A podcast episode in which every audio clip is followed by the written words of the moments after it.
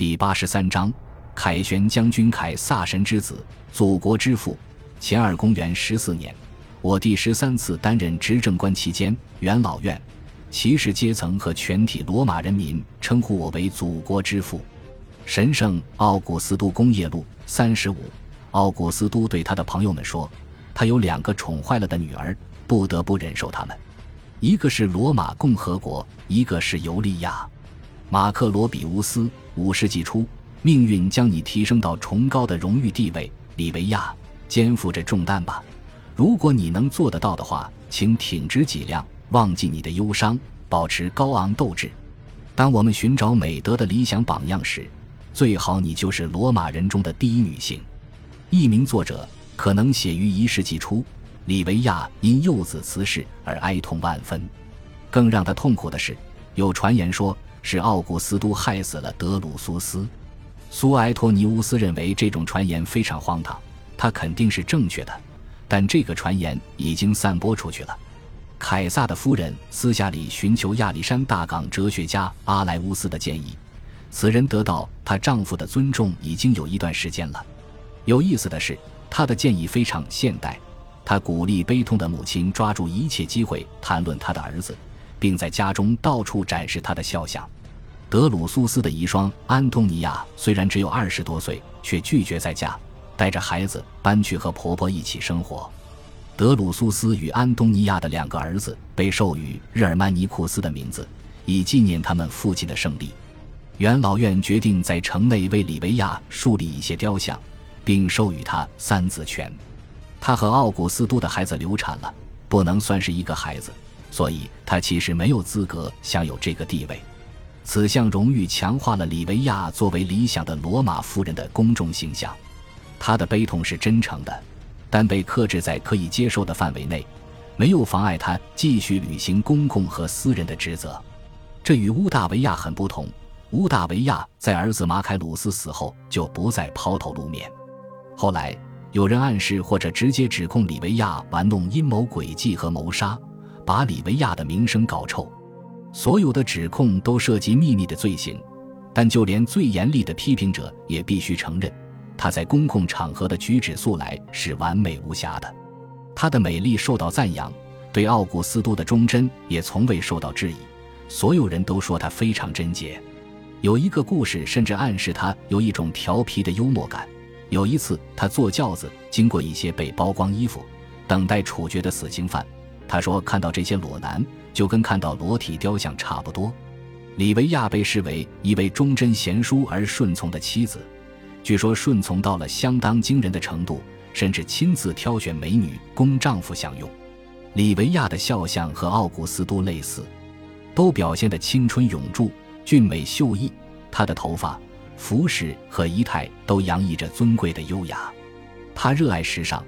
但着装始终在一位罗马贵妇的得体范围之内。他家中豢养着数量极多的奴隶、侍奴和女仆，其中有很多化妆专家，无疑还有淘气的弄臣和侏儒。他们受过专门训练，专门娱乐主人，并常被赋予英雄的名字。里维亚很喜欢他们。罗马最矮的女侏儒就在他家中。里维亚朋友圈中的绝大多数贵妇应当都有这种爱好。但奥古斯都觉得侏儒和其他有严重畸形的人不吉利，所以不喜欢他们。前九年或前八年一月三十日，里维亚庆祝了五十岁生日。他的身体似乎一直很健康，虽然痛失爱子，但他的自信和机智并没有减少一分一毫。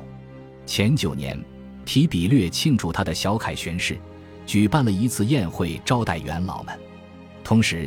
里维亚和尤利娅举办并主持了一次宴会，招待贵妇们。这种做法也是奥古斯都发明的，让女性在其家族举办的胜利庆祝活动中拥有更重要的地位。里维亚并没有正式的权利，但她和皇族的其他女性往往扮演重要的公共角色，这与过去的行政长官夫人完全不同。有一份史料甚至说，里维亚是罗马女性的元首。将元首这个非常男性化的概念拓展到里维亚身上，暗示了他对罗马人的妻子、女儿享有类似的领导权。奥古斯都的女儿和里维亚的儿子之间的婚姻起初很幸福，提比略离开罗马，奔赴巴尔干时，尤利娅陪他同去，并留在阿奎莱亚支持他。尤利亚又一次怀孕了，但这一次不顺利。他们的儿子出生不久之后就夭折了，失望可能影响了夫妻关系。一年年过去，他们逐渐疏远。有传言说，尤利娅还是阿格里帕妻子的时候就被提比略吸引。提比略相信了这话，对他产生了怨恨。他对维普萨尼亚还有一些爱，或者随着他和尤利娅的关系越来越紧张，他就越来越爱维普萨尼亚。提比略有一次在罗马偶然遇到自己的前妻，就跟着他。他双目含泪，脸上一副绝望的表情。亲戚们小心的安排，防止他们再次相遇。尤利娅和提比略的性格迥异，没有互补，反而渐渐起了更多的冲突。提比略的个性非常复杂，无疑还记得自己幼年时遭遇的恐惧和逃亡生活。他关于人的行为举止的观念非常严厉和传统。而且不善于社交。提比略父亲的家系虽然古老，但地位不高。他如今的高位完全是由于母亲嫁给了奥古斯都。与他不同，尤利娅生在凯撒家族，是三巨头之一的女儿。还不到十岁的时候，他父亲就成了罗马世界唯一的主人。随着夫妻之间的隔阂越来越深，她开始公开表示对丈夫家世背景的鄙视。即便如此。提比略和梅瑟纳斯与阿格里帕一样，深受元首的宠信，得到了极大权势。尤利娅的儿子们也是这样。尤利娅顺从父亲的意志，在他的政治谋划中扮演指定的角色，帮助父亲先后巩固了马凯鲁斯、阿格里帕和提比略的忠诚，并为奥古斯都生了五个外孙和外孙女。如今，尤利娅觉得没有必要掩饰自己作为奥古斯都女儿的骄傲。也没有必要掩饰自己对奢侈享乐生活的酷爱。有人建议他效仿父亲朴素而节制的生活方式，他却答道：“他忘记了自己是凯撒，但我记得我是凯撒的女儿。”尤利娅和里维亚一样喜爱时髦，但比里维亚年轻约二十岁，更加高调奢华，也更风骚。有一次，他意识到父亲不欣赏他的仪表，尽管他什么也没说。次日。他穿了一套庄重的多的衣服，他显得很高兴。这难道不是更合适奥古斯都女儿的风格？他说。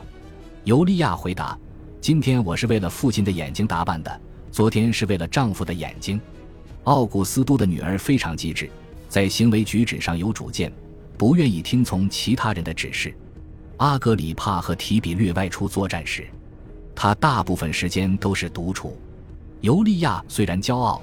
但并没有令人讨厌的傲慢，所以他在罗马很受欢迎，既是因为大家喜欢他，也是因为喜爱他的父亲、前后三位丈夫和儿子们。感谢您的收听，喜欢别忘了订阅加关注，主页有更多精彩内容。